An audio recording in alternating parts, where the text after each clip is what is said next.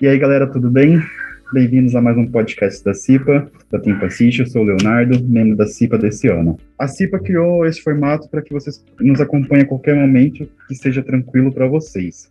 Dia 27 de julho é comemorado o Dia Nacional da Prevenção de Acidente de Trabalho. Você sabia? E aí você pode pensar, se trabalhando de casa, não corre esse risco. Mas mesmo em home office, é importante falarmos desse tema. E por isso convidamos o Everton, nosso técnico de segurança do trabalho, para um bate-papo com a gente sobre esse tema. Seja bem-vindo, Everton. Obrigado, boa tarde. É, pessoal, no dia 27 a gente, a gente comemora né, a prevenção de acidentes do trabalho e, e a gente tem que dimensionar aí o que é o acidente do trabalho, né? Para a gente identificar melhor para a companhia e porque é um tema super interessante que a gente tem que trazer à tona aí nesse dia. Everton, é, conta para a gente, resumidamente assim, o que é um acidente de trabalho e as classificações que eles, que eles possuem? Resumidamente, Léo, é, assim, é, ocorre quando os colaboradores sofrem uma lesão corporal temporária ou permanente durante o exercício do seu ofício e tem a sua capacidade de produção afetada, diminuída ou perdida. Num conceito prevencionista um pouco mais né, brando, vamos dizer assim, é um acidente do trabalho, é um evento não programado, né? Inesperado ou não, que interrompe ou interfere no processo normal é, de uma atividade, ocasionando perda do tempo útil né, e lesões nos colaboradores. Falando um pouco da classificação, é, o acidente ele, ele contém, sendo diversificado, é, típico, né, aquele que ocorre é, dentro da empresa, ou seja, a pessoa está descendo a escada está desatenta, né, ou a escada está com problemas, acaba é, a pessoa tendo uma queda, né? Com o piso que está úmido, né? Sem identificação, a pessoa está passando por esse piso e também acaba tendo uma queda, é um acidente típico. O acidente de trajeto, logo diz, é de casa para o trabalho, do trabalho para casa. E também a gente também considera como acidente de trabalho é, doença profissional e doença do trabalho, né? Isso, a gente identifica as classificações do acidente do trabalho. Entendi, é bacana. É, a gente está seguindo agora no modelo home office e em breve vai ser híbrido, né? O que caracteriza nessas condições um acidente de trabalho? Caracteriza um acidente, é assim, o Brasil, né, ele adotou em meados de março, em 2000, é, do ano passado, 2020, o home office ou teletrabalho, a fim de reduzir a chance de contaminação por Covid, né?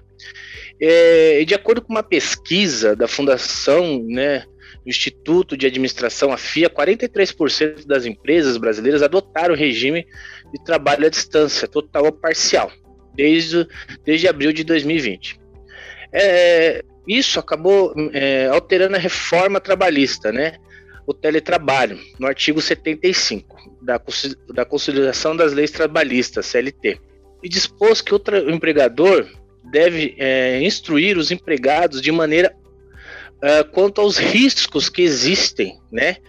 Dentro desse modelo híbrido. É um assunto muito polêmico, né? Porque hoje a gente não tem uma, uma, uma, uma norma, uma lei que fala: olha, é isso que acontece uh, no caso de um acidente, né? É isso que, que acontece no caso de um acidente. Uh, uh, então o que acontece? A gente tem que mostrar o risco que a pessoa tem nesse, nesse modelo híbrido. Uh, nós, né, como SESMIT, o engenheiro do trabalho, médico do trabalho, classificamos com risco ergonômico, é o risco evidente. Então, tudo aquilo que acontece nessa esfera de ergonomia, a gente caracteriza como, como, como acidente do trabalho. Como eu disse, nota de rodapé. Às vezes, a gente precisa investigar tudo aquilo que acontece com o colaborador, tudo, né? Ah, eu, eu, eu escorreguei na sala, né? Indo para a cozinha, eu caí na escada. Tem que ser passado para nós para a gente identificar, né? Para a gente fazer a classificação desse acidente neste modelo, porque, repito, o, o risco que nós evidenciamos é o ergonômico. E a gente está, a maioria da, da companhia agora está no, no momento home office, né? E se acontecer algum acidente doméstico durante a jornada de trabalho, ele pode ser considerado como o acidente de trabalho? É, como eu disse anteriormente, ele é um assunto bem polêmico, né? A gente não tem uma, uma, uma esfera é, de lei ou norma que podemos falar assim: o acidente doméstico é considerado. Porém, o próprio nome fala acidente doméstico, então ele não se enquadra naquilo que a gente diz como acidente do trabalho. Mas nem por isso nós não podemos deixar de lado de aplicar as NRs, né? E aplicando as NRs, a gente tem que identificar o que? Se, se dentro da esfera, se dentro da, da célula home office, é, não foi esse acidente é, doméstico não pode ser é, transformado em acidente do trabalho à luz da NR. Né? Por isso que a gente tem NR17 que fala de ergonomia, e a gente aplica isso tanto fora como é, tanto no modelo, é, no modelo, não estamos no modelo híbrido, a gente tem que aplicar essa norma. A NR5 que é acima porque a gente tem as reuniões, enfim, a NR6 que fala de EPI. Então, se a, se a NR nos mostrar que esse acidente doméstico ele, ele, ele estava está dentro da norma, ele pode ser transformado num acidente de, de, de trabalho. Mas, como eu disse, é um tema muito, mas muito polêmico mesmo. A, a, a fim de, é, é de nós acionarmos o nosso jurídico para ver mesmo, né, a, a, luz da lei com mais, com mais profundidade, se realmente é um acidente do trabalho, né? Porque é, a empresa ela tem que mostrar também os riscos, né? Como diz é, o artigo 75 da CLT. É, e assim, a, a casa, a casa, ela não, se a gente for ver a grosso modo, né, a nossa casa, ela não faz parte da nossa empresa porque são, são ambientes diferentes, né? E as normas, geralmente, e as normas realmente, é, 100% delas, né, elas são aplicadas dentro da, da companhia. Por isso que eu, que eu digo, nós temos que avaliar bem, investigar bem, para ver no final, olha, a, a, norma tal falou isso e não foi aplicado.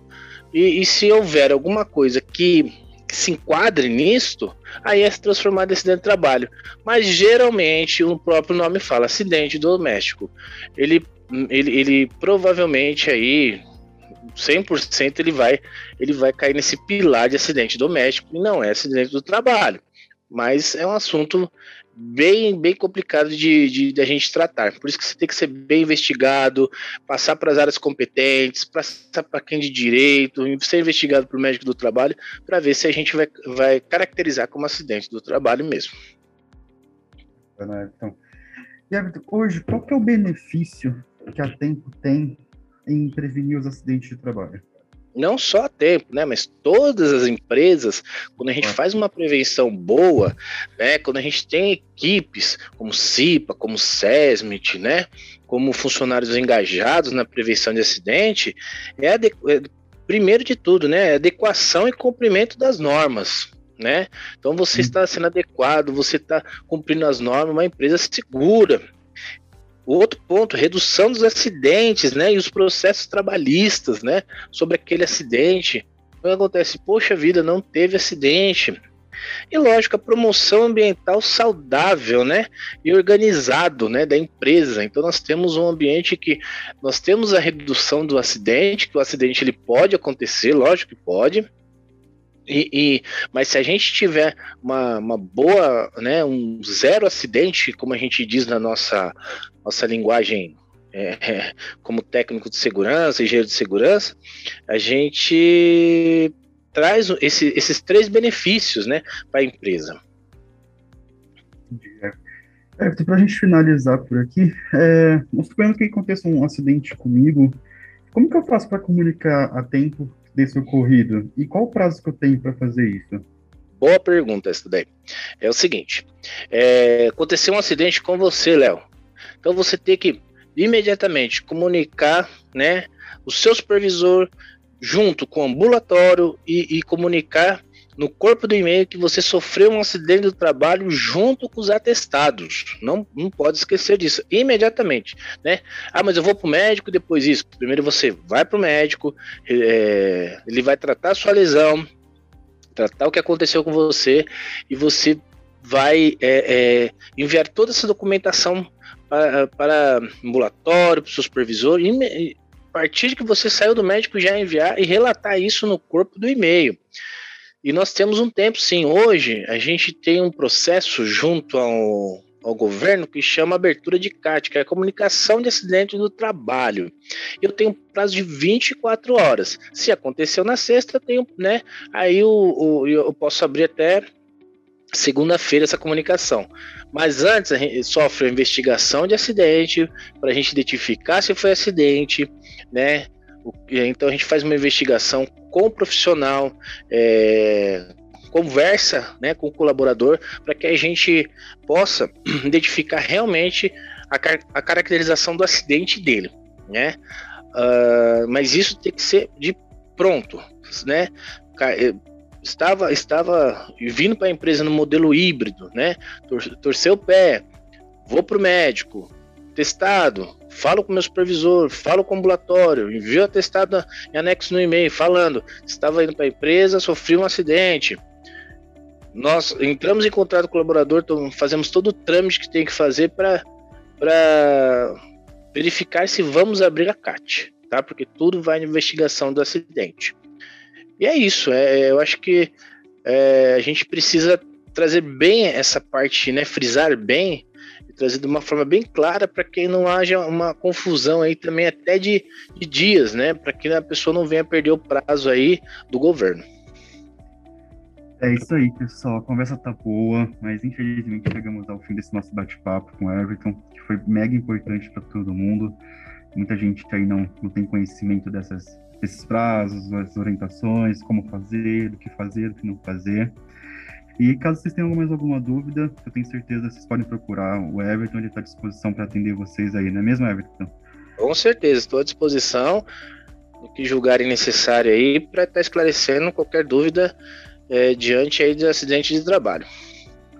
Everton, quero te agradecer em nome da CIPA por aceitar o convite desse nosso bate-papo. E para você, colaborador que está ouvindo a gente, contamos com sua avaliação sobre esse podcast na nossa intranet Tempo da Gente. Comenta lá, pessoal. Até a próxima. Muito obrigado. Tchau, tchau. Até mais. Tchau. Obrigado.